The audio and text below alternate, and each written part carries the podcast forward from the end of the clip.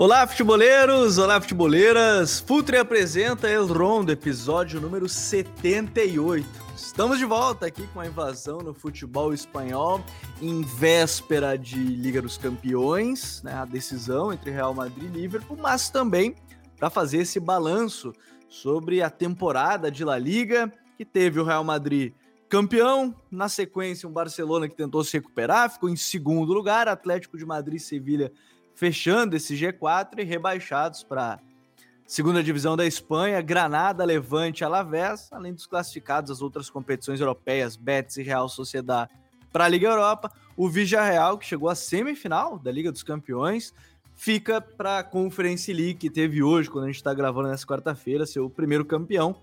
Equipe da Roma, comandada por José Mourinho, o português que é o único técnico a conquistar né, as três competições. Cinco títulos europeus tem José Mourinho entre Copa da UEFA, é, Recopa e mais Liga dos Campeões. José Mourinho, um dos grandes personagens da história do futebol. Para a gente fazer esse balanço da Liga Espanhola, assim como foram nossos companheiros de God Save the Game, de Cautio Pizza, que fizeram o balanço de Premier League também da Serie A do Campeonato Italiano, vamos à nossa dupla hoje, Smack Neto. Tudo bem, Smack? Seja bem-vindo. Fala, Gabi, Vini. Vamos lá, né? Comentar, fazer um balanço aí da La Liga, uma competição que para mim foi ótima, maravilhosa, mas brincadeira. Título do Real Madrid, a parte, eu acho que foi um, uma competição de um bom nível que apresentou algumas surpresas e algumas decepções também. Eu acho que a gente vai poder falar isso ao longo do programa. Ah, com certeza, né? Porque a gente tinha algumas expectativas. Quem quiser pode até voltar né, nos primeiros episódios dessa temporada. Tínhamos algumas expectativas que não se concretizaram. E temos algumas situações já nesse final de temporada interessante aí para comentar. Vinícius Dutra está aqui com a gente também. Tudo bem, Vini? Seja bem-vindo. Fala, Gabi. Fala, Smack. Estamos aí para mais uma, para falar bastante dessa temporada de Campeonato Espanhol. Foi bem interessante. Real Madrid campeão, Tivemos aí algumas surpresas positivas, outras negativas, então estamos aí para poder debater bastante.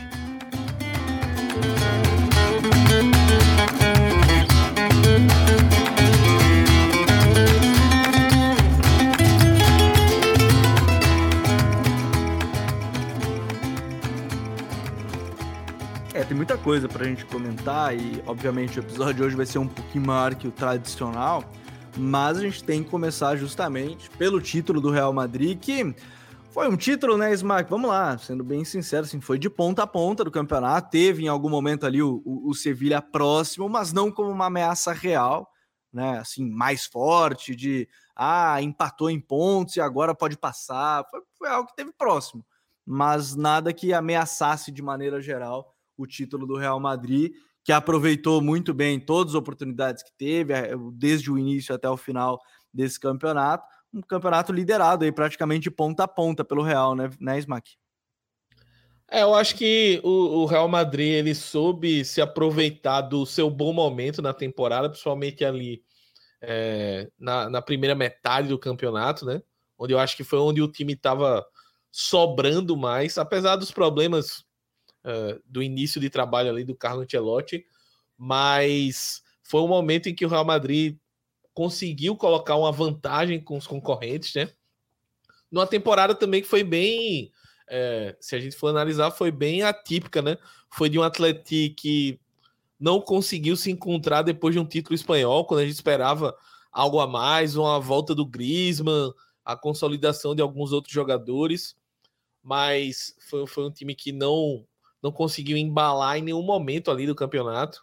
É, o Barcelona teve troca de técnico, né? A gente já esquece, parece que faz muito tempo, mas começou o campeonato com Ronald Koeman e aí no meio da, da competição mudou para o Chave, então teve esse esse delay aí, né? Essa demora para entrar de verdade ali na competição. Isso acabou fazendo com que o Real Madrid se aproveitasse dessa instabilidade dos principais rivais e o Sevilha no momento em que o Real Madrid demonstrou uh, um pouco mais de, de, instabilidade e fraqueza, foi uma equipe que não soube aproveitar esse momento, que foi ali depois da parada de inverno, uh, aquele período ali entre janeiro, fevereiro, que, que o time pareceu uma, dar uma desandada, começaram a chegar as lesões, que a gente sempre falou aqui da, da falta de rodízio do Ancelotti.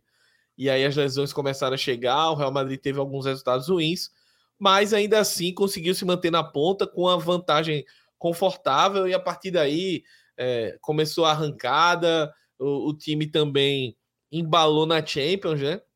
Os resultados da Champions, classificações, só aumentaram o moral do, do elenco, alguns jogadores foram ganhando é, mais mais cancha, digamos assim, né? E aí a gente pode falar mais é, casos do, do Camavinga, do Rodrigo, que foram ganhando a confiança do Ancelotti ao longo da temporada. O próprio Nacho, que foi uma peça importante aí nesse, nessa segunda metade, sempre jogando aí, sempre cobrindo alguém, ou Militão, ou Carvajal, ou o Alaba, enfim, foi um cara que foi importante na campanha. E uh, conquistou o título com, com antecedência, goleando, e basicamente passou o finalzinho da temporada só pensando na final da Champions. Né? Então foi uma temporada muito boa do, do Real Madrid nesse sentido, mas é, eu acredito também que um pouco disso, claro que tem todos os méritos, mas um pouco disso também foi ajudado por esse essa competição turbulenta que os dois principais rivais e aí a gente coloca o Sevilla também não, não conseguiu aproveitar. É, a gente vai entrar no ponto desse ainda de Atlético, de Barcelona, de Sevilha, mas assim, né, Vini, é, é, é uma, uma liga do Real Madrid muito consistente e, e eu acho que além do trabalho do Ancelotti, que é de se destacar. Na sua chegada, a gente comentou muito sobre isso. O trabalho do Antônio Pintos, né, o preparador físico, né, que retornou nessa temporada, inclusive. É, é uma liga que, se a gente começar a destacar individualmente jogadores, me parece que temos que começar principalmente pelo Courtois, né, que foi um ponto assim. É, do sistema, não só do sistema defensivo, mas de maneira geral, não sei se não foi um top 3, top 5 melhor, melhores jogadores da equipe ao longo de, de toda a temporada, se consolidando de novo como melhor goleiro né, nessa temporada, inclusive europeia, pelo menos para mim. E, e, me parece que se a gente começa a falar do título do Real, a gente tem que começar também pelo goleiro, né? O Courtois foi muito importante. Exatamente, o Courtois foi bem importante nessa temporada. Ele vem, ele vem de temporadas muito boas né, no Real Madrid, de um alto nível de individual. E, e essa temporada foi importante justamente porque o miolo de zaga do Real Madrid oscilou muito, né? É, então o, o Carvajal, defensivamente, eh, já há algum tempo tem, tem baixado o nível que já foi de uns três anos atrás. É, o Militão e o Militão ainda é muito regular, né? Que faz parte de um, de um zagueiro que faz parte do processo de um, zagueiro, de um zagueiro jovem.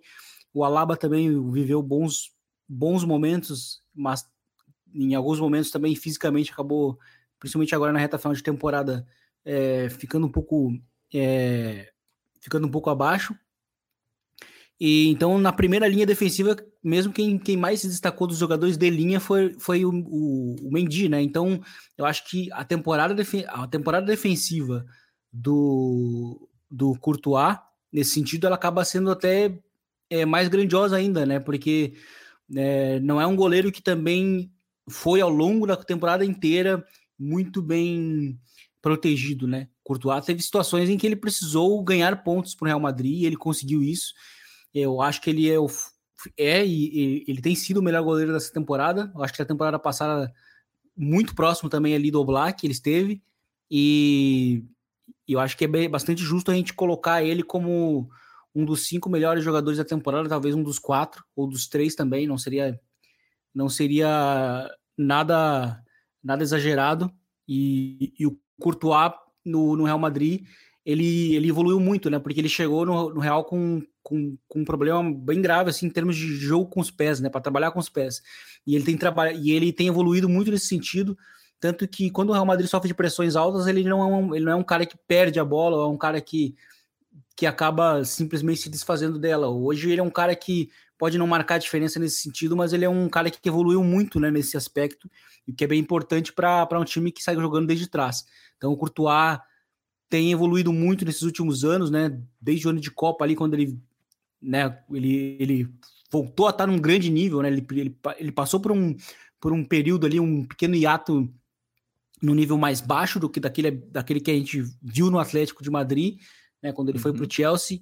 E aí, quando ele retorna ao Real Madrid, é quando ele começa novamente aquela ascensão, que eu acho que hoje a gente está próximo desse ápice dele, né? Que é o um jogador top da posição hoje no mundo.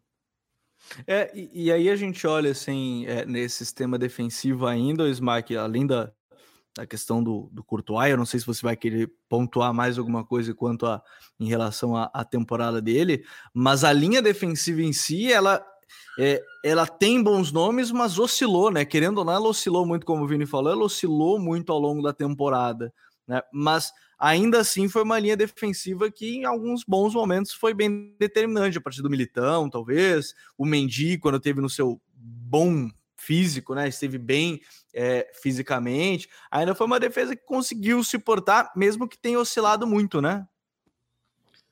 Não, exatamente. Eu acho que é uma defesa que teve seus altos e baixos, né? No, no, no aspecto de desempenho, assim. Acho que individualmente, uh, o, o, como eu falei, o, o principal destaque para mim, é, ainda que eu acho que não tenha sido o melhor jogador, mas o destaque para mim foi o Nacho no sentido de que foi um cara que estava sempre ali. Ele jogou bastante porque sempre ou o Alaba estava lesionado, ou o Mendy, ou o Carvajal. Carvajal menos porque normalmente tem a opção do Lucas Vasquez, mas assim, o, o Ancelotti optou muito pelo Nacho. O próprio Militão às vezes teve algumas questões de lesão e suspensão. Então o, o, o Nacho foi um cara muito importante na temporada. Mas um dos principais problemas do, do Real Madrid no ano foi justamente a questão da defesa diária, né? A defesa é, falhou muito nesse sentido, o time sempre um pouco exposto. E nem a presença do Casimiro é, conseguiu, entre aspas, mascarar isso, consertar isso, né? E, e é algo que talvez essa possibilidade aí de Chouameni que está sendo ventilada para o Real Madrid seja já algo pensando nesse sentido também. Mas é, é, o Real Madrid, esse desempenho da defesa para mim também fala muito sobre um outro problema que a gente falou aqui ao longo do, da temporada, que é o elenco curto que o Real Madrid tem, né? É, a gente chegou no, no ápice do, do Real Madrid contra o City numa semifinal de Champions, é, ter que colocar o Valerro, que tinha jogado até ali, salvo engano, 15 minutos a temporada inteira. Então, é, é, é um elenco curto nesse sentido, é um elenco que o Ancelotti, por mais que tenha alguns jogadores ali disponíveis, mas ele acaba não confiando, então isso torna o elenco ainda mais curto do que ele realmente é. E a defesa, eu acho que foi o setor que sofreu mais por isso, né? Até por isso também tá praticamente certo o Rudiger para chegar, enfim. Mas foi uma liga onde o sistema defensivo do Real Madrid, ele individualmente ele teve alguns destaques, alguns momentos, né? Acho que o Alaba, a primeira metade da, da temporada do Alaba foi boa. É, acho que o Militão oscilou bastante, teve bons momentos, depois caiu um pouco, depois voltou é, um nível não tão bom quanto o início mas voltou ao nível. Então, assim, Carvajal teve é, alguns jogos muito ruins. Depois, eu acho que nessa retinha final ele deu uma, uma subida de produção, mas no geral foi uma liga bem difícil para esse setor. Acho que sobre o Courtois, o Vini já apontou muito bem. É, é um cara que hoje, é, discutivelmente, é o melhor goleiro do mundo para mim. Discutivelmente ou indiscutivelmente? Eu acho que discutivelmente, porque a gente, assim, tem, tem outros caras aí muito bem, né? Uh, a gente pode falar do Alisson, principalmente no Liverpool, porque é, que é adversário do, do final de semana. É, Talvez até outros... para as premiações vá valer quem levantar essa taça, né? É provável, é, é bem provável, assim. Mas o, o, eu, por exemplo, na, na, minha seleção da temporada passada, eu já coloquei o Courtois no, no gol e, e ele conseguiu, acho que até subir um pouco o nível da temporada passada. Então, é discutivelmente para os outros. Assim, para mim, eu, eu, aceito que alguém diga é o Alisson, mas para mim, eu acho que o Courtois essa temporada foi, foi melhor. Agora, assim, né, ô Vini, vamos passar para o meio e é, eu acho que é até natural. O Real Madrid teve seus momentos de oscilação, mas um jogador não oscilou do trio, né? O trio de ferro né? E, e, a gente já falou em outros episódios a questão da chegada do Camavinga, outros jogadores, outros jovens, mas é, a temporada e a liga é também de Luka Modric, né? É, assim, é, é, o jogador que foi importante em momentos complicados, né? Apareceu com lances, jogadas, gols, assistências. Acho deve ser até uma das temporadas que ele mais tem assistência aí na carreira, se eu não me engano. Então, assim, é, também é a temporada dos meio-campistas a partir do Modric, né? Sim, é, exatamente. Principalmente chegando num, num, numa fase da, da carreira que, em que geralmente os jogadores já estão já num declínio, né? E o, e o Luka Modric, com 36 anos, tem feito uma das melhores temporadas dele desde que ele chegou no Real. É, é uma temporada que é, é melhor que a temporada em que ele, por exemplo, ganhou o, melhor, o título de melhor do mundo. E, e ele foi o mais regular dos três, né? É, enquanto que a gente viu, o, principalmente o Casemiro fazendo o início de temporada bem complicado, é, o, o, o Modric se manteve muito bem nesse sentido, sendo um cara que participa né, de todas as fases né, do jogo, ele consegue estar é, tá presente ali em saída de bola, ele consegue estar tá presente na, na criação de jogadas, né, e também faz parte da profundidade, né, com toques já mais próximos ali do, do último terço do campo. Então, para mim, ele do trio ele é o cara que é, foi, o, foi o melhor, foi o mais regular, é, e foi o que esteve mais inteiro fisicamente também, porque a gente viu agora na reta final é, de temporada o, o, o, Tony Cross sendo substituído várias vezes, né, não terminando alguns jogos. Então de, demonstra como que é, como que o Modric aos 36 anos tem feito tem feito algo muito incrível, né, para um jogador com uma minutagem muito alta, como é a dele, com a idade, né, já bem avançada e conseguir manter esse alto nível, né, para ser esse pilar, né, do meio-campo do Real Madrid.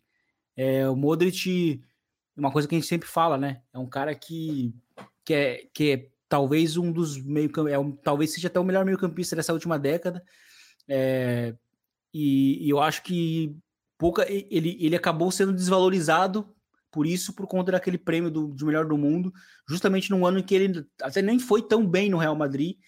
E mas é, é foi interessante que ele ter, que ele tem feito temporadas depois daquilo muito tão boas quanto que é para né, para quem tinha dúvidas de, de quão bom ele era, ou de como as pessoas não tinham percebido, é, ele era, né? Então, assim, a gente está vendo um, um, jogador que daqui a pouco vai estar tá se aposentando e a gente vai estar tá, é, lamentando, né? Ou sentindo até orgulhoso por ter visto jogar. O Modric é um desses jogadores porque justamente ele é completo, é um cara que é, é muito importante ofensivamente, mas que também defensivamente faz um trabalho muito bom, né? principalmente de pressão alta, de tapando é, tapando, tapando linha de passe, enfim, é um cara que, principalmente quando chegou no Real Madrid, ele é um cara que muitas vezes era o encarregado de defender o Messi, né? Muito através do espaço, de cobrir o espaço, porque ele tem muito essa questão mais cerebral, né, do campo.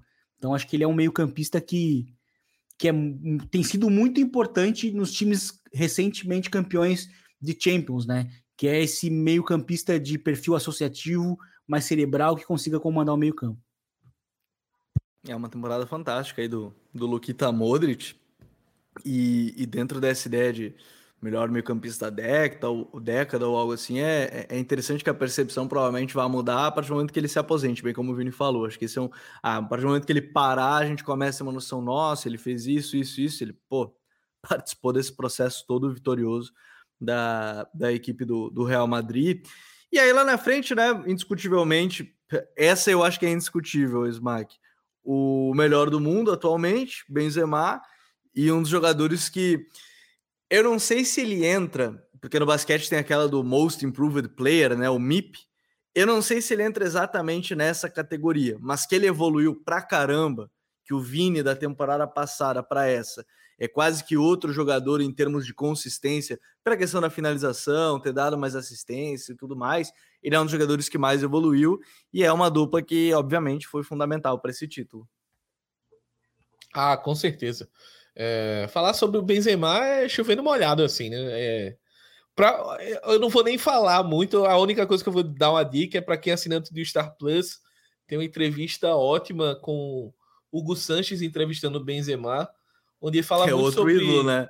Também, que é né? outro ídolo do Real Madrid, da, da década de 90, e que ele fala muito sobre o jogo, assim, a forma como ele pensa o jogo, é, como ele é, associa o futebol com os companheiros dele, enfim, tá bem legal a entrevista, então só procurar lá no Star Plus. Falar sobre o Vini, eu acho que o Vini, é, é com certeza, se tivesse um prêmio de MIP, eu acho que ele mereceria, porque ele saiu de um cara contestado, um cara de muitos altos e baixos, um cara que não tinha tanta confiança nem do antigo treinador, nem da torcida, para ser um cara que esse eu vou colocar discutivelmente de novo, é top 10 do mundo hoje, uh, de, entre os jogadores. Uh, acho que uh, dá para conversar sobre isso. Então foi uma evolução muito gritante assim.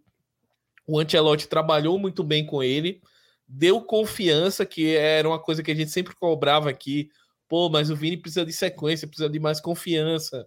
É, ele, o estilo dele é um estilo de que ele vai errar, mas ele precisa continuar tentando para as coisas saírem. E ele não tinha essa confiança antes, agora teve.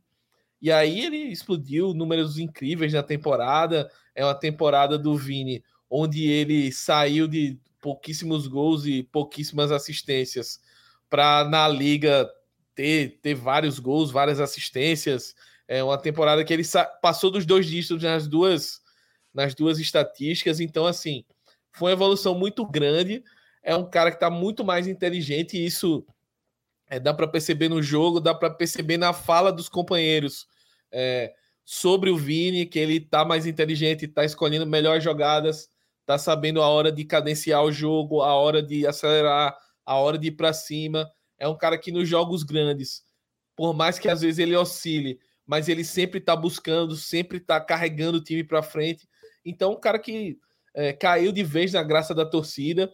Já tá, já tá se falando aí em renovação do Vini de contrato, acho que vem é, de forma tranquila. Ele parece ser um cara muito tranquilo com relação a isso. E é um, um, uma aposta do Real Madrid, desse, dessas apostas que o Real Madrid fez em vamos trazer o, entre aspas, o novo Neymar, né? Vamos sair comprando um monte de gente aí é, para ser o novo Neymar. Eu acho que o Vini tá se pagando. Hum, não sei se ele vai chegar num nível Neymar, mas que a aposta já está se pagando e, e, chegar a mais um título de, de liga e chegar a uma final de Champions só, só comprova isso, né? E, e para devolver, também falar um pouco do, do lado direito, que eu acho que é o grande a grande dúvida né, né nessa escalação, se a gente for montar um time ideal que ganhou a liga, é uma da, das grandes dúvidas seria essa direita. Minha preferência é o Rodrigo, mas o Asensio teve momentos na temporada, é, principalmente goleadores em jogos onde o Real Madrid, naquela fase de dificuldade, não estava conseguindo fazer a bola entrar e o Asensio marcou gols importantes. É, acho que não, não dá para deixar passar em branco isso. É um jogador que foi importante na campanha, conquistou pontos importantes para o Real Madrid, mas eu acho que o Rodrigo, nessa reta final de temporada, atropelou e mostrou que pode sim ser o futuro ali pelo lado direito, mesmo a gente achando que, pelo menos eu acho, acho que vocês concordam, que ele joga melhor pela esquerda, mas ele pela direita está jogando muito bem e sendo decisivo. Fala, futeboleiros, tudo bem? Eu espero que vocês estejam gostando do episódio de hoje. Mas antes de seguirmos com esse bate-papo, eu quero fazer um convite para vocês. Se você quiser receber conteúdo exclusivo no site, ter acesso às matérias fechadas, vai lá na aba Club e faça parte do Futuri Club por apenas 12 reais mensais ou até mesmo em planos semestrais com desconto ou até mesmo anuais. Você ainda vai ter direito a desconto nos cursos do Futuri. Então, fique ligado. Além disso, eu quero lembrar para vocês que esse episódio também tem o apoio do Futuri Pro, o departamento de análise e mercado do Futuri. Seu time gasta menos dinheiro e ganha mais jogos. Para mais informações, mande um e-mail para comercial@futuri.com.br. Eu ia fazer uma piada, mas não posso, né? Porque eu perdi o Messi, os caras perderam o Mbappé lá. Eu ia fazer a brincadeira que ele ia ser reserva e tal, mas tipo assim, não posso fazer essa. Eu tenho que manter a seriedade aqui nesse, nesse podcast. Isso aqui é tema para outra, outra conversa. É, não sei se tem algo mais a acrescentar dessa dupla, Vini, para ti, assim, de, em termos de importância. Se o Vini seria para ti também o nosso MIP, né, o nosso Most Improved Player, ou pelo menos um deles. Não sei se da temporada, da liga, acho que sim, mas enfim, não sei se tem mais algo a acrescentar dessa dupla. É, eu acho que sim, eu acho que o Vinícius, o Vinícius Júnior, eu acho que ele foi o jogador que mais evoluiu. É, ele já era bom, né? Ele, ele, ele é um cara que, tanto que terminou a temporada passada é, se escalando né, no, no Real Madrid. É, vamos lembrar que o Zidane teve que colocar ele lá como, como um ala, né? Como pra, naquele jogo contra o Chelsea. Sim. De, tanto, de tanto que o Vinícius Júnior estava se colocando no time mesmo, porque assim, por mais que ele tinha aqueles problemas de finalização, que era um ponto que ele precisava é, que ele precisava refinar para ter, para ter essa, essa primeira explosão né, na carreira dele, é, ele ainda assim ele era um cara muito importante para o Real Madrid é, para não deixar o Benzema completamente sozinho na, na passada. E para essa temporada, ele, ele, além de ter melhorado é, a tomada de decisões, ele melhorou muito o, em aspectos técnicos né, na questão de, é, de, de definir as jogadas. Né? Vinícius Júnior é, definiu muito bem as jogadas e, e eu acho que, que é a dupla da temporada, né? Vinícius Júnior e, e Karim Benzema.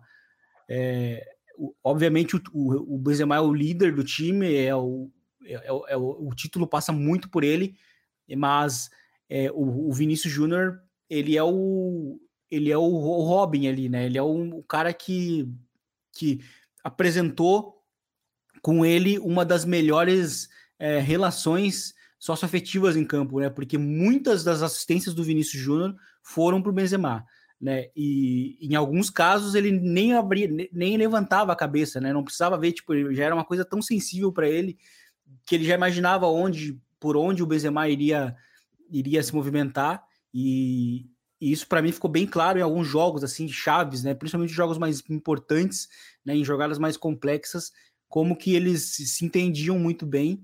É, e então acho que esse título passa muito pelo pelo Benzema, mas também passa pelo auxílio no ataque que o Vinícius Júnior conseguiu oferecer.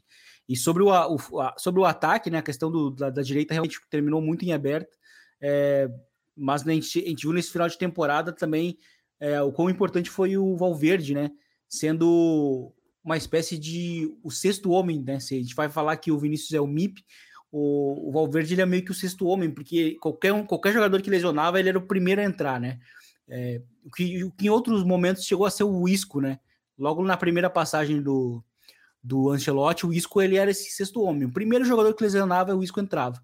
E, e, e, tem, e agora é, esse jogador é o Valverde, justamente pela polivalência dele, pela importância que ele tem em pressão alta, por exemplo, quando joga como esse atacante, né, entre aspas, pelo lado direito, ou quando joga como interior na vaga de um dos, dos, dos três titulares. Então, um cara muito importante nesse sentido também, e que ele até, justamente por essa importância tática, ele sai um pouquinho na frente para ser talvez o titular já no sábado, né? E o que é importante também para o próprio Real, porque vai ter um, uma arma vindo do banco que é o Rodrigo, né? Que tem sido, tem sido muito importante nesse sentido também para o Real Madrid.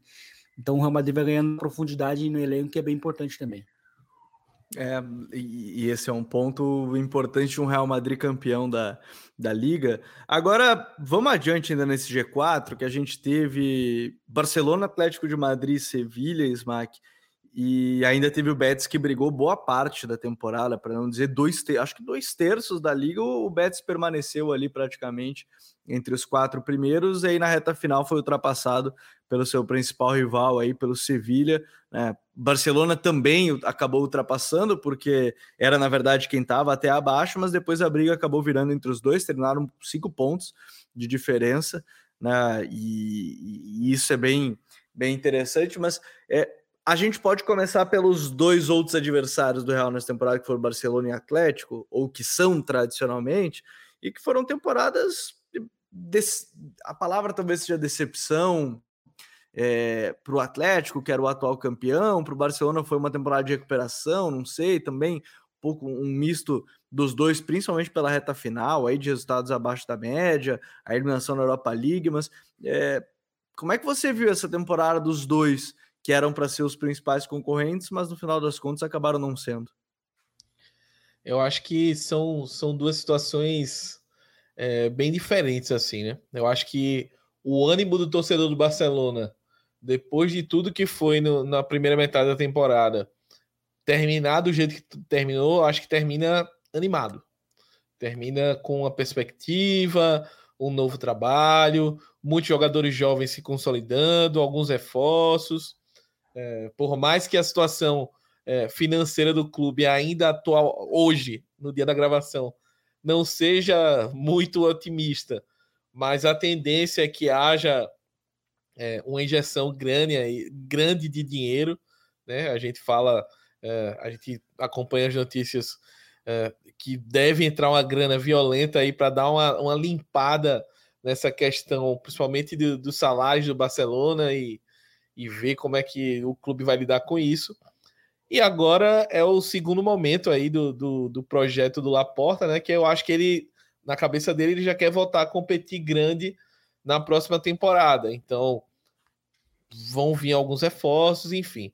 Nessa temporada foi tudo muito complicado, né? Porque, primeiro, antes de tudo, o Messi foi embora. E a gente, quando o Messi saiu, a gente veio aqui e falou: Ó, pessoal, é uma temporada, ninguém vai perder o Messi e vai passar impune, vai ser difícil vai ser um, um momento de transição. Uh, alguns jogadores uh, talvez sintam essa falta. Sempre lembrando, peso, né? né? Ele queria ficar. É, Essa é a frase mas aí lembrar, né? É a tristeza, aí, é a dor. Inclusive, depois que ele foi embora, aquela fofocaiada, né? Para quem não sabe, rolou um, um, momento Sônia Abrão, um momento Nelson Rubens antes do, do, início da gravação, a gente falando as fofocas aqui. Uma Sim. das fofocas que podia ser falada é justamente essa história do Piquet, né? Que meio que articulou para o Messi sair e depois todo mundo diminuiu o salário, porque não, não podia mais o Messi ficar, enfim.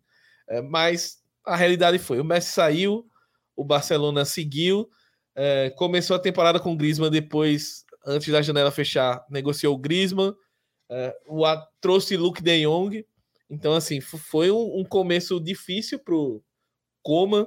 A gente lembra que essa foi a temporada do Eslo Keai, né? E depois uh, o Laporta perdeu a paciência e conseguiu trazer o Chave. A partir daí o time uh, oscilou um pouco, conseguiu voltar, dar a volta por cima na segunda metade da temporada, mas ainda assim teve oscilações, dependeu muito do Pedro.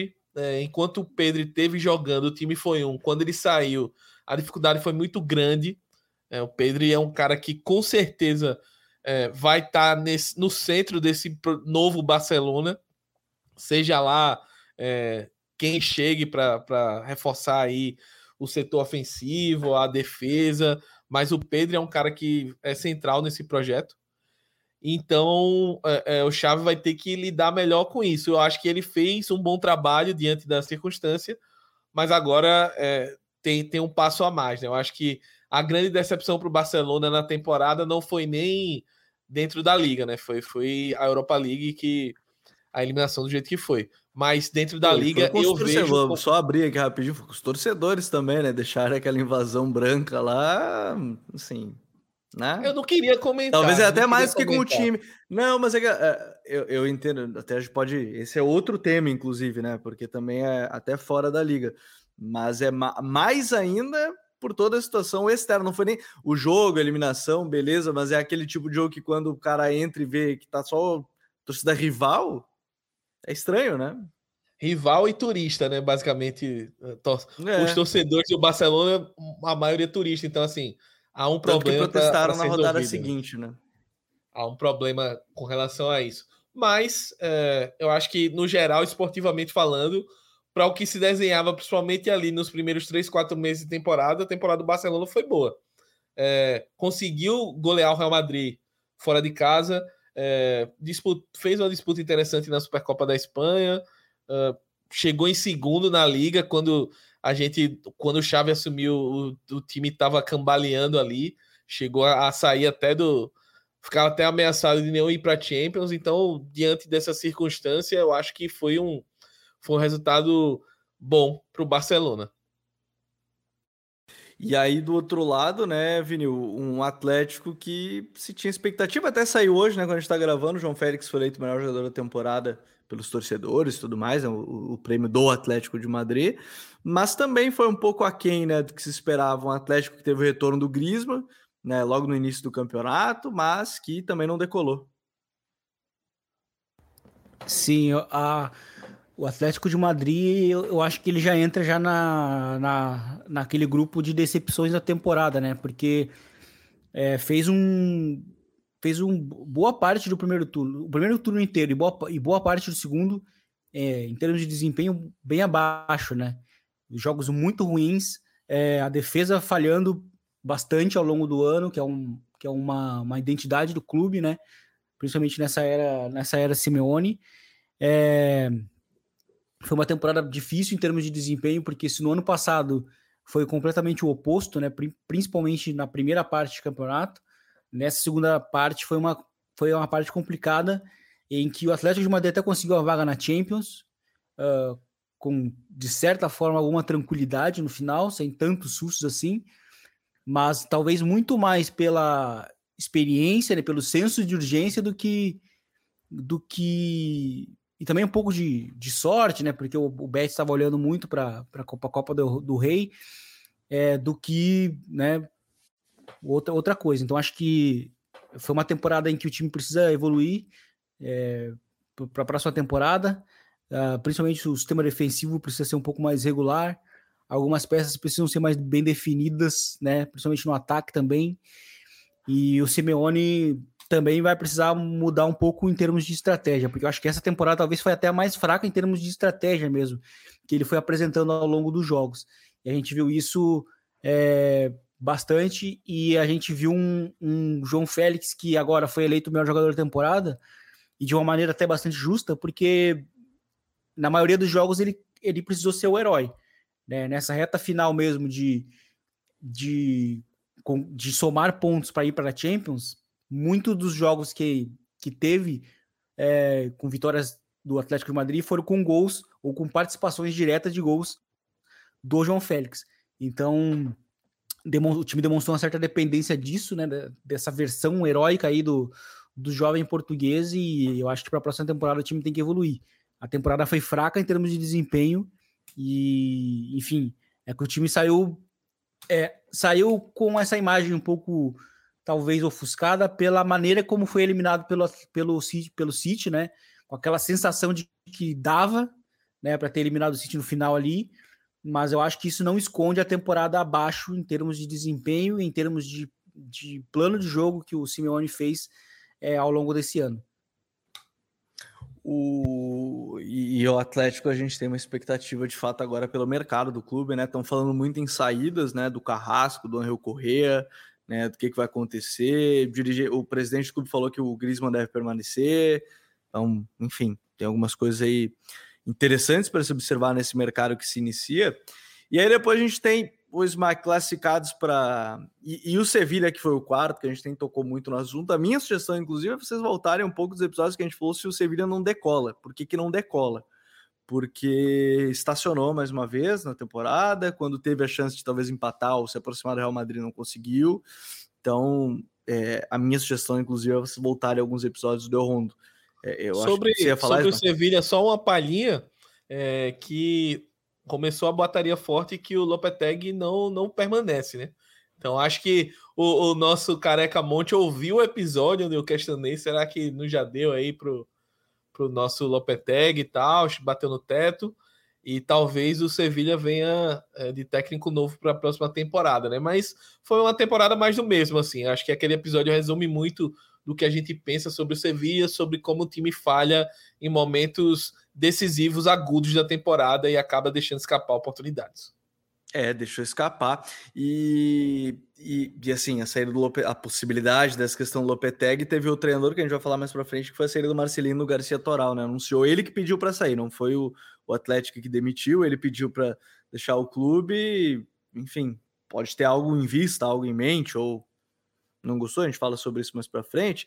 Mas o, o a gente tem a, a gente tem na Liga Europa é, Betis e Real Sociedade. O Betis, não vou dizer que é uma decepção mas eu acho que a expectativa foi grande ao longo da temporada, assim, de, de conseguir uma vaga de, de, Champions, né? Porque esteve presente no G4 em boa parte.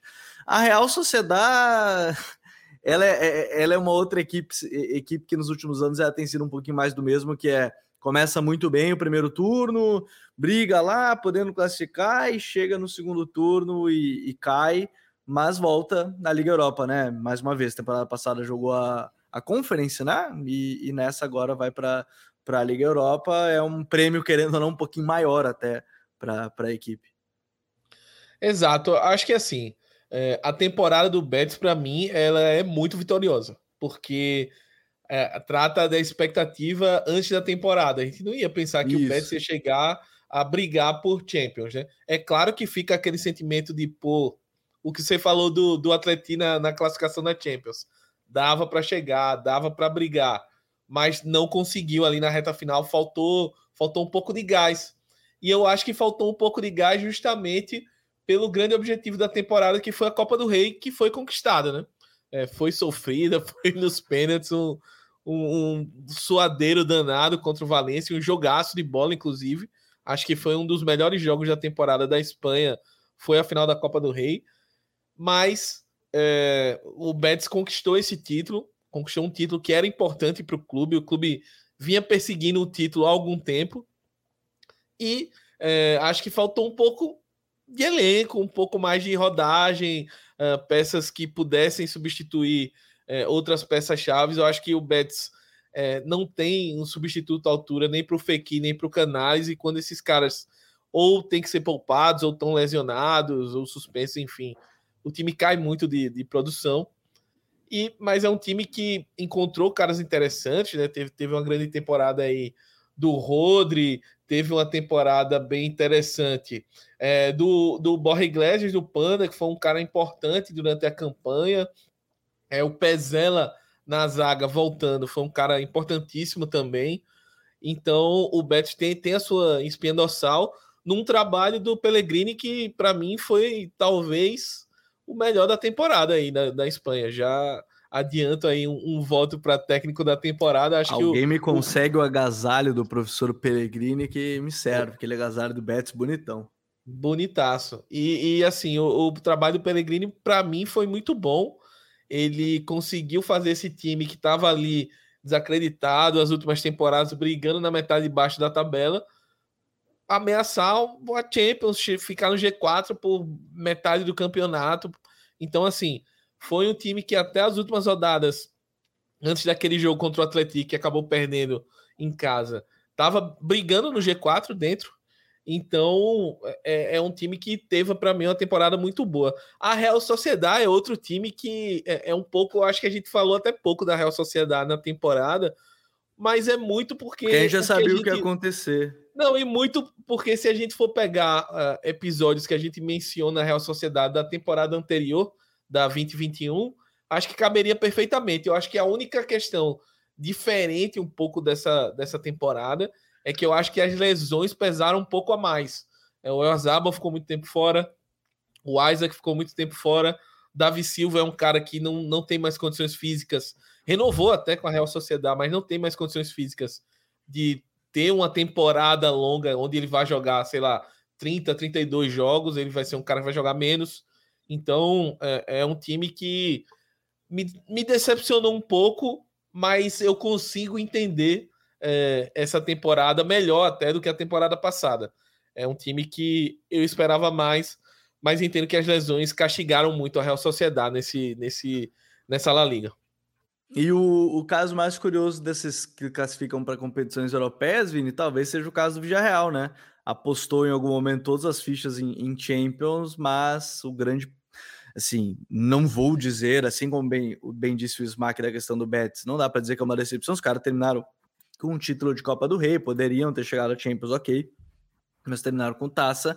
O Villarreal, na sua quarta participação na história da Liga dos Campeões, chegou numa semifinal, né? Historicamente, em quatro participações tem duas semifinais de Champions. Obviamente, para a temporada que vem, até imagino que a gente vai ter uma reformulação, até por questão de ganhos. Não sei como é que você vê, mas é uma temporada que apostou por uma coisa, chegou num, até onde dava e aí na, na liga acabou ficando um pouquinho abaixo.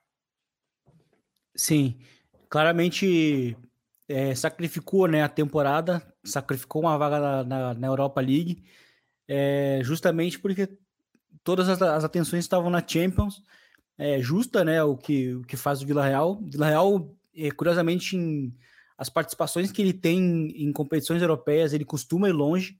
é, com o Marcelino Toral também foi semifinalista. É, agora, né, ano passado foi campeão da, da Europa League. E eu acho que é um time que, para a próxima temporada, se deixa aquela deixa aquela, aquele otimismo de que se levar a sério a Conference é, é possível que vá longe também. Né? O time já vai ganhando essa experiência, né? Então acho que é importante. Mas nesse sentido, a temporada individualmente ela trouxe até uma das revelações né, da temporada, que é o Danjumar, bom, bom atacante holandês. É, o Foyt, lateral direito, voltando a jogar bem também, sendo importante. É, Los Cels também, voltando àquele grande nível dos tempos de Betts, né, aquele, em que ele teve, esteve emprestado. E, enfim, foi uma temporada muito boa. É, foi uma temporada em que o time conseguiu ali é, até assustar o Liverpool né, no jogo da volta na, na semifinal saiu com uma imagem que acho que muito positiva. Ficou e... um rule de classificar, né? É. Faltou um, eu acho... um acenro no seu auge, né? Exato, é, e eu acho que assim, se o time manter é, a base, né, assim, o, o Villarreal só vai precisar olhar com mais carinho pro, pro seu goleiro, né, pra, porque eu acho que é o, é o que não acompanha o, o resto do elenco mesmo, em termos de, é, de nível individual, mas eu acho que assim, é, eu acho que é um time que se leva a sério a conferência ano que vem, é, tem boa chance de, de ir longe, né, na competição.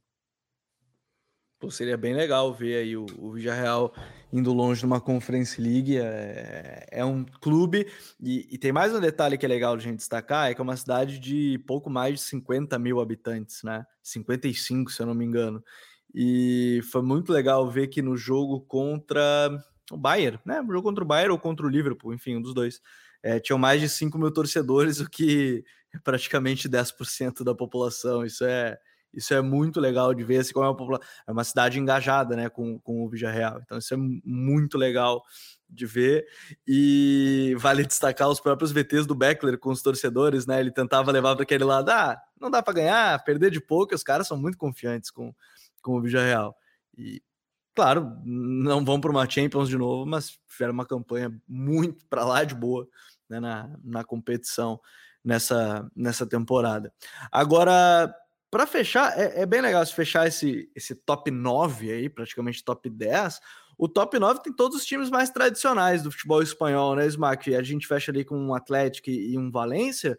É, um Atlético que tem agora a saída do Marcelino Garcia Toral, Teve o, o Iñaki Williams batendo o recorde, né, histórico do futebol, acho que das cinco principais ligas também no futebol, né, acho que o, o Mr. Chip postou isso, que é de jogar mais de 225 partidas seguidas, né, da, de liga, né, só liga, contabilizando liga, não foi suspenso nenhuma vez, não esteve lesionado, não foi poupado, né, no máximo entrou no segundo tempo, mas jogou, mais de 225 partidas aí seguidas de liga.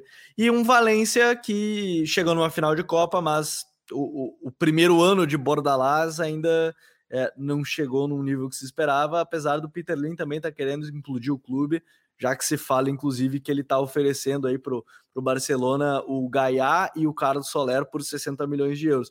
Eu acho que dá para pagar. Manda aí uns jogadorzinhos aí, manda o camisa 6 atualmente do Barcelona, manda esse aí, manda o Pjanic, manda aí uns jogadores que consegue uma graninha pelo, pelo Soler e pelo, pelo Gaia, o Smack.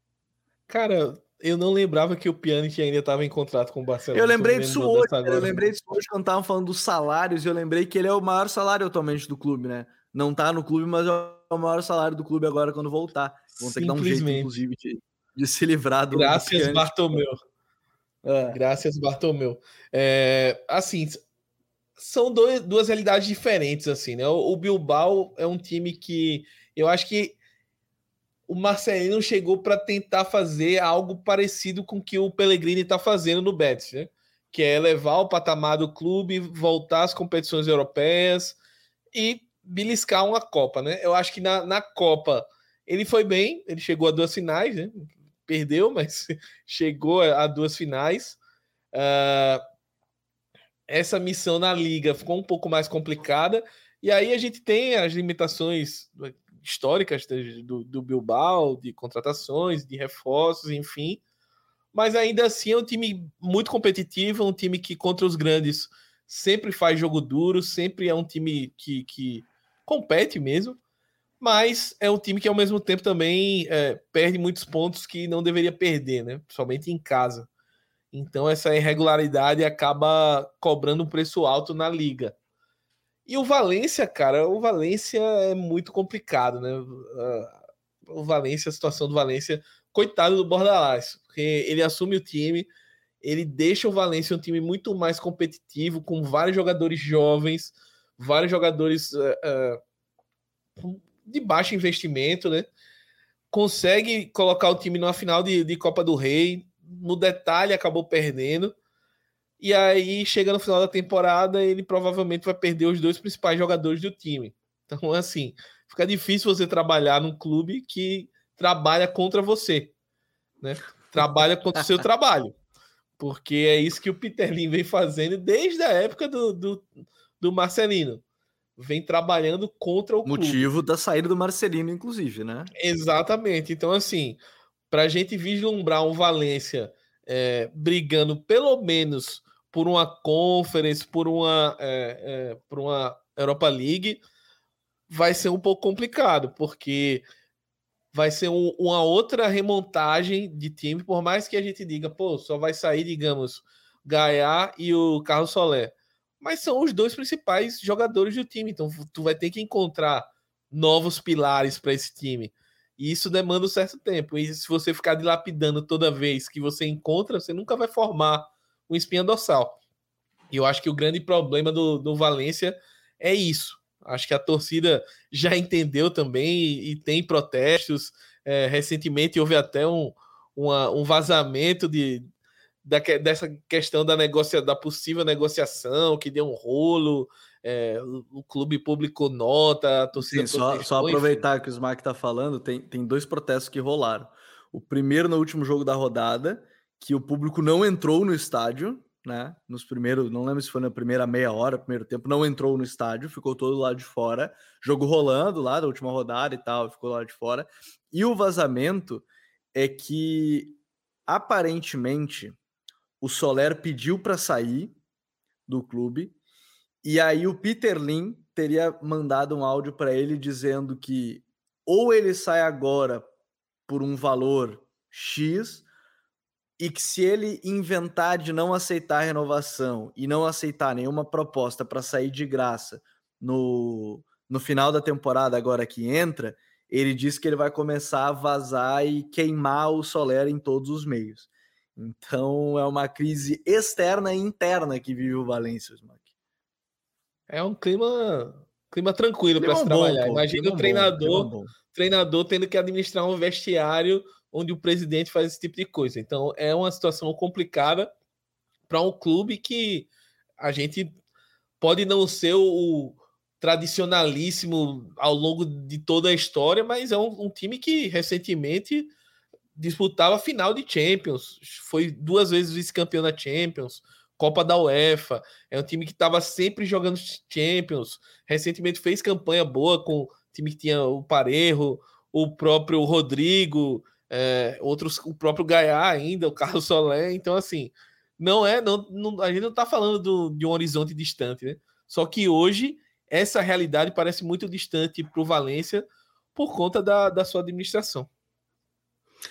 O... A gente vai falar daqui a pouquinho já das nossas seleções e, e melhores da, da, temporada, mas para a gente fechar, acho essa parte de tabela, de, de balanço de maior parte, assim, a gente vai ter na próxima temporada, teve o rebaixamento aí do Granada, do Levante e, e do Alavés, que na reta final, até tirando o Alavés, Levante e Granada tentaram de todas as formas. Geralmente é assim, né? Time que tá brigando para não cair começa a ganhar ali nas últimas rodadas, dá uma emoção no, na briga mas é, talvez o que a gente mais vai sentir falta assim seja o Levante, pelo jeito de jogar do Levante, né? O Morelos Morales é, ficou bastante emocionado nessa reta final, mas enfim, o time que tomou 76 gols, é, acho que só não tomou menos que o, o, o, o Bordeaux, que tomou 100 praticamente na temporada da Ligue 1. E, e, o Granada, que o projeto pós-Diego Martins foi muito mal gerido, talvez, né, Vini? A gente tem esses três rebaixados e, e que, enfim, ainda não estão definidos todos que retornam à primeira divisão. Entre eles pode estar o Real Valladolid do, do Ronaldo, mas são três projetos, assim, três clubes que não gosto de dizer que não vão fazer falta, mas foram três projetos que foram mal geridos ao longo de, um, de uma temporada, né? Sim, é, principalmente o Granada. O Granada é um, foi uma queda bem grande, né? Bem brusca, porque o Granada até pouco tempo atrás estava batendo recordes de pontuação na, na La Liga. Foi para a Liga Europa, é. né? Foi para a Liga Europa? Foi, foi né? Jogou Sim. Liga Europa e eliminou o Napoli, se não me engano. É, pois é, Europa. é. Então, pois assim. É. Isso. E o Levante, ele era aquele time é, que, assim como era o Eibar, né, no ano, até o ano passado, era aquele time pequeno chato, né, que... Do entretenimento, que, que era, muitos gols. É, muitos gols e, e que batia de frente com os grandes, né? E, e, que também não, não conseguiu reagir ao longo da temporada. Eu acho que desses três, o, o, o, único que não é uma surpresa definitiva ali é o Alavés, porque nos últimos anos era quem bateu muito na, na trave e dessa vez caiu. É, mas o, Gra, o Granada, sobretudo, é uma grande surpresa, foi uma grande decepção. Era, era algo que a gente, né, a gente, de certa forma, imaginava que ia ter uma queda com a, com a, com a saída do, do, Diego Martinez. E, e, o Levante também com a questão do Paco, Paco Lopes, né? Paco, Paco, Paco Remes, na verdade, que, que também era, era um grande treinador do time, né, nesse time médio baixo, na né, parte média baixa da liga, e que também foi mal administrada a saída dele e e aí acabaram sendo os três acabaram sendo punidos, né? Mas enfim, é, é uma temporada que eu acho que isso também diz muito sobre o, o nível da liga no, no sentido de que maus trabalhos acabam sendo punidos com rebaixamento.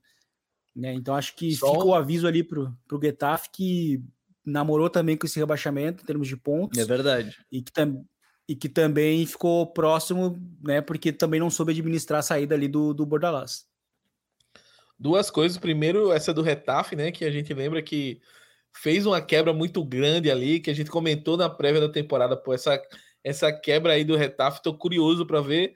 E foi um desastre completo. O time teve que refazer o, a rota no meio do campeonato, mas conseguiu se salvar. E a outra é o, o Granada, né? Que a gente falou, pô, vamos ver como é que vai ser o Robert Moreno fora do ambiente da, da seleção. E esse rebaixamento do, do Granada, quem deve estar tá rindo à toa no fundo é o nosso professor Lúcio, né? Lá na de volta na seleção, vendo a desgraça alheia do, do inimigo. E Capaz, é ele isso. nem é rancoroso. Ah, né? O Lúcio que é isso. E no mais, concordo com o que o Vini falou, principalmente no, no caso do Alavés, era um time que estava se esforçando para conquistar essa vaga na, na La Liga 2 há algum tempo e finalmente agora conseguiu. Agora, tem muitos projetos que a gente tem que acompanhar. A temporada número 2, né? Retorno do espanhol, o próprio Getafe que brigou para não cair aí. Sim, o primeiro time que caiu, que é o Granada, teve 38 pontos. Getafe maior que Cádiz tiveram 39, brigaram até o finalzinho para não cair por um ponto, né? Então, assim, foi uma disputa Sim. forte nesse, nesse sentido. Mas agora, assim, ó, vamos para a parte que todo mundo gosta, que é a parte de seleção e tudo mais. O, o Smack já tinha falado, Vini, que o melhor treinador dele da liga nessa temporada para ele foi o Pellegrini. É isso, né, Smack? Você abriu seu voto já aquela hora. Pellegrini. Confirmo. Quem é que é o, quem é, que é o melhor treinador da temporada para ti, o, o Vini? Para mim, para mim é o Carlo Ancelotti. Caleto? Exato. Tá pensando aqui, olhando. Eu acho que na liga em si, talvez no futebol espanhol tenha, tenha esse destaque pro, pro Pellegrini, mas acho que eu vou fechar com o Ancelotti. Carlito aí merece essa. Merece eu achei que você iria subir na chavineta agora, meu amigo. Não, eu pensei em votar no Ronald Koeman no seu grande primeiro turno, mas o clubismo não me permite, entendeu? Deu uma segurada. Ah, não, não com calma. Mas brincadeiras à parte, eu acho que acho que entra aí. É, porque se a gente olhar, o, o Simeone foi abaixo da média, o Xavi chegou no meio da temporada, o Pellegrini ficou em quinto, né? Na liga especificamente, acho que eu vou de vou de, de professor Carleto também, apesar de muita gente brincar que são os jogadores que jogam, né? Ele só manda ali o pessoal jogar, o que é também o treinador entender os seus jogadores, mas é a brincadeira, ou, ou algumas maldades que algumas pessoas fazem também, querendo desmerecer o Dom Carleto. Linha de defesa, vamos pegar a linha de defesa inteira, o, o Smack, para ti, assim, olhando os jogadores, quem é que vai nessa tua linha defensiva? Não sei se vai jogar com linha de três, linha de quatro, Eu não vou botar uma votação em si, mas eu quero saber a seleção de cada um. Não vai precisar ter votação de quem vai ser três, vai ser o escolhido. Eu quero saber de ti. Se tivesse que montar a linha defensiva da liga, linha de três, linha de quatro, quem é o goleiro? Eu vou, eu vou de linha de três. É, o goleiro é o Courtois, como já falei, acho que é indiscutível essa liga dele, muito acima dos demais goleiros e numa temporada de, de onde os, temos bons goleiros na, na, liga, tá? Mas acho que Courtois foi muito acima.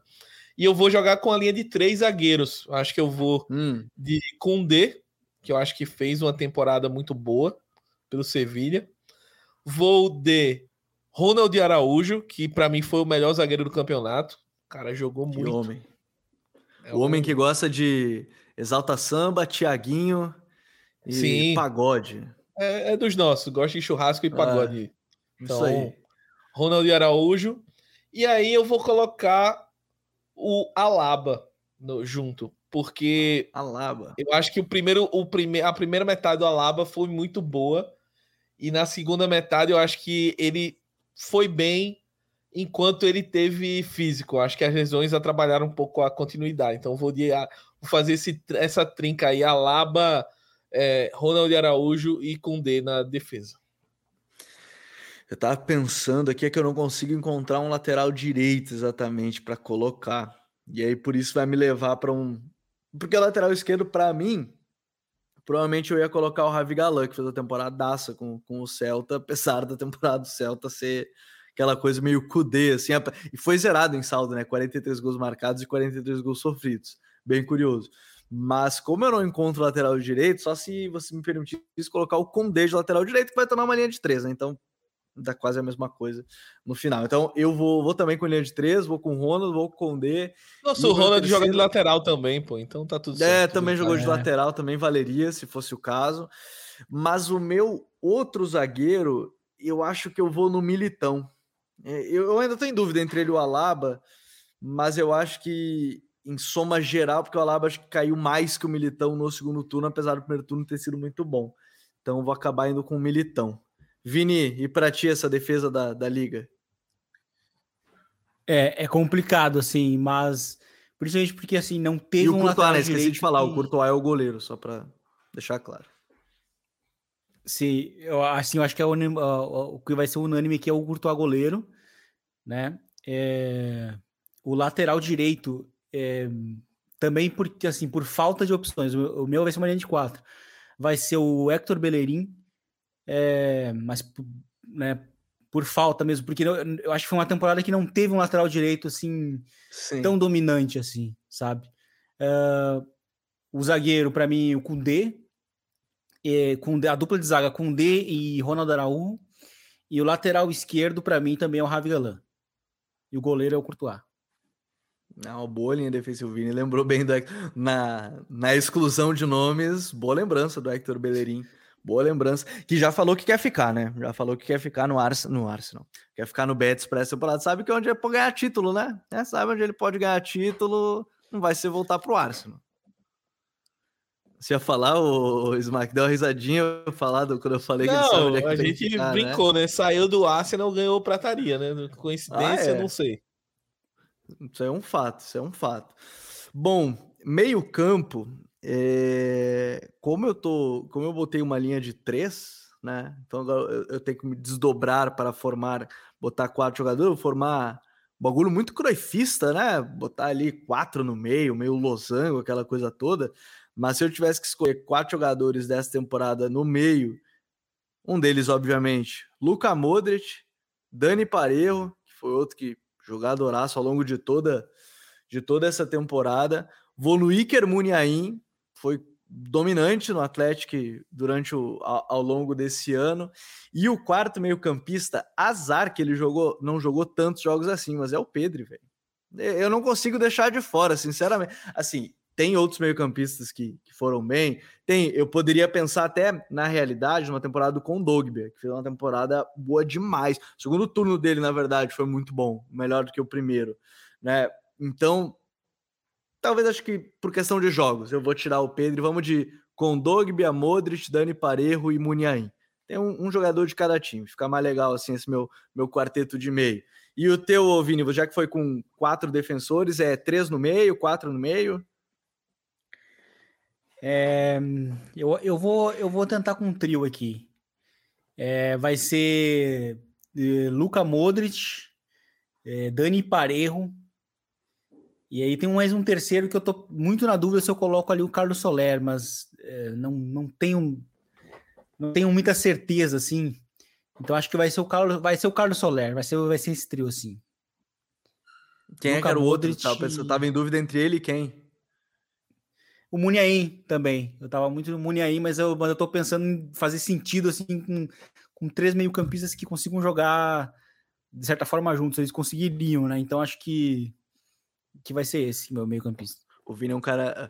O bom é que a escalação do Vini é aquelas, não é aquelas All-Star, né? Tem aqueles All-Star lá que é os times que ninguém nunca vai jogar junto. Isso que é bom. É, é, Smack, é fiel como é que é o teu time? Como é que é o teu time aí no então, meio? São quatro? Vocês são foram cinco? São quatro, eu vou, vou colocar, tô no, no três zagueiros, 3-4-3. Mas eu tô com uma dificuldade imensa aí, porque vocês citaram alguns caras e, por exemplo, o Solé, é, o Muniain eu tinha pensado, o Modric não pode ficar de fora, o Parejo jogou muito. Uh, é um cara que eu queria colocar também na seleção, é o Fekir, acho que fez uma temporada muito boa no Betis, muito boa, e eu acho que o meio campo do Betis merecia uma representação então acho que eu vou vou cometer alguns deslizes aí, mas vou colocar Modric, Parejo, mais centralizados, e nas alas o Muniain e o Fekir, para espetar aí o ataque. Modric, Parejo, Muniain e Fekir. Bacana, também quatro jogadores, um de cada time. Lembrança do Fekir aí, que é muito boa. Além da temporada do Canales, né? Vale destacar também. O Sérgio Canales fez uma, uma temporada. Mais uma temporada massa do, do, do canal. É, mais uma, mais uma boa temporada. Tá, o, o Vini Benzema e mais quem, o, o Vini, para formar esse teu, esse teu trio de ataque? Porque assim, imagino que a dupla esteja. Agora, quem mais acompanha? Sim, vai, vai ser essa dupla e, e na frente Iago, Iago Aspas também. Mas eu também tava na dúvida entre o Iago Aspas e, e o João Félix, porque o João Félix foi muito importante na reta final assim, ó, foi do nível assim de que merece mesmo estar ali. Mas para, mas como já tem, acho que como já tem um, um do atleta, um do, do, Celta, que é o Ravi Galan, eu vou escolher o João Félix para que tenha mais, mais jogadores de times diferentes. Então, é, Vini, Vini, Benzema e João Félix. Acho que o João Félix, pela pelo que ele fez ali. fez ali no final. É, Exato, foi, é. foi, uma baita temporada, baita temporada. E, e pra ti, Smack, quem é que fecha esse teu trio de ataque nesse teu 3-4-3? Bom é que vocês vão falando, eu vou tentando lembrar se eu não vou deixar de fora ninguém. É, então, eu, eu, eu tô vendo que eu serei achincalhado aqui pela torcida do Barcelona, porque Ih. eu fui, fui repassar o meu time e percebi que só tinha um jogador do Barcelona, que é o Ronald Araújo, né? Mas. Tá bom, mano. Acho que nós tá também, tá né? O, o, Vini botou um, eu botei outro. Eu botei e só um. E aí, no, no, ataque, é. não, não tem como não ter a, a dupla Benzevini ou Vinemar é, fizeram a temporada absurda. Benzema temporada de bola de ouro. O Vini fez a temporada dos sonhos assim do, do madridista. Se você perguntar o que é que você quer do Vinícius Júnior, eu não dava para pedir muito mais do que ele fez essa temporada. E para complementar, eu fiquei com a dúvida parecida com, com a do, do Vini eu fiquei na dúvida, só que entre o João Félix e o Borja Iglesias, porque eu acho que foi um cara também foi importante ali no pro Betis, mas eu acho que eu vou de João Félix primeiro porque eu não colocaram ninguém do Atletia antes do time. E eu acho que o João Félix foi a temporada onde ele é, confirmou assim a, a, o investimento que o Atlético fez nele que, e a confiança que o, o Simeone depositou nele. Eu acho que principalmente naquele momento que o Atleti estava perigando não pegar nem Champions League, ele foi um cara que deu o passo à frente, que fez os gols importantes, que deu as assistências que valeram os pontos importantes para o Atleti chegar na terceira posição. Então é, é João Félix, Benzema e Vinícius Júnior. Se ele tivesse feito mais jogos, estaria que era o meu querido Mosquito Dembous. Mas, apesar dele ter terminado com o segundo, ou é. ele foi o líder de assistência também da liga, né? Eu tava querendo confirmar isso. Deixa eu. Enquanto a gente grava, eu só confirmo. Foi líder de assistências da liga. Sim, mas... sim, foi. foi. É, ele jogou de fato o segundo turno, né? Então eu não consigo colocar ele na, no ataque, mas seria ele para completar o meu minha dupla com Vini e, e Benzema. Mas eu vou nessa temporada de La Liga, eu vou de Iago Aspas, acho que merece. Iago Aspas. Já coloquei o meu do Atlético, foi o Condog, acho que Iago Aspas merece aí mais uma temporada sendo determinante na liga, mesmo num time bem meia boca, assim, num time tecnicamente que não tem muitos jogadores de destaque, provavelmente vai perder o seu um dos seus principais jogadores que é o Ravi Galan, né? Então vai vou de, de Iago Aspas. Eu ia abrir a votação para melhor jovem, melhor jogador, mas assim, se for melhor jovem sub-23, a gente vai todo mundo escolher o Vini. Melhor jogador, acho que ninguém aqui vai fugir de Benzema. Então eu abri essa eleição, acho que fica até meio chato. Mas eu vou abrir uma que é a maior decepção. Que é a maior decepção? Pode ser clube, pode ser jogador. Quem é a tua maior decepção dessa liga, Vini? A maior decepção para mim foi o Getafe do Michel, né? Foi a maior decepção, assim. O primeiro turno fraquíssimo, foi o primeiro turno de, de rebaixamento mesmo. É, foi para mim foi o, foi, foi o Getafe, assim, foi a gente imaginava que ia cair, mas não, mas não tanto assim, no nível de, de quase rebaixamento. Qual é a tua maior decepção dessa temporada, Smack? Eu, eu vou, eu esperava muito mais do Atleti. Eu acho que, assim, o, o Retafe, como o Vini falou, assustou muito, mas foi algo do tipo, é uma transição muito brusca que o Retafe está tentando fazer, não sei se vai dar certo.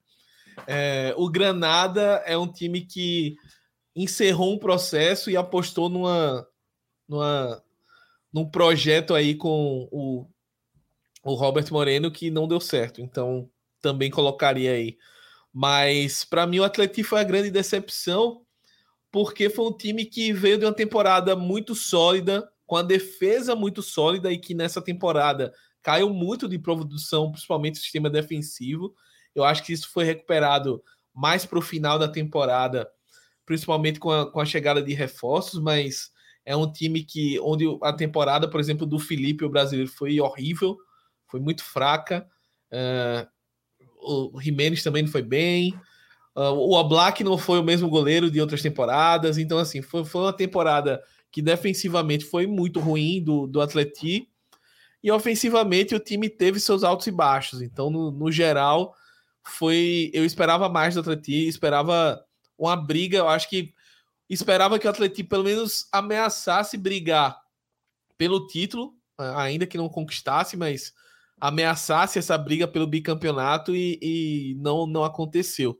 Acho que, apesar do que muita gente acha, não acho que é, ah, acabou o Simeone, tem que trocar, treinador retranqueiro, etc, etc. Já, já teve essa discussão aqui várias vezes, mas eu acho que ele também não foi tão bem essa temporada, mas é, individualmente faltou muito. Muitos jogadores é, deixaram a desejar nessa temporada e isso acabou atrapalhando o desempenho, principalmente na, na primeira metade da, da temporada. E um outro fator para finalizar foi a queda do Luiz Soares, né? De, de rendimento. Acho que na temporada passada ele foi artilheiro do campeonato, foi petite, é, foi o cara que carregou o Atletino nos momentos mais complicados. E aparentemente foi o canto da sereia, né? Foi o, a grande despedida dele no, num grande palco é, do futebol, porque nessa temporada ele já voltou muito abaixo fisicamente, terminou a temporada como reserva, enfim. Então foi. Acho que a, a soma desses fatores acabou fazendo com que o Atlético fosse a minha decepção. Hum, quem sabe um Soares no Botafogo, por que não? John Textor, faça o seu trabalho. Contrate o Luizito Soares para ele virar o futebol brasileiro.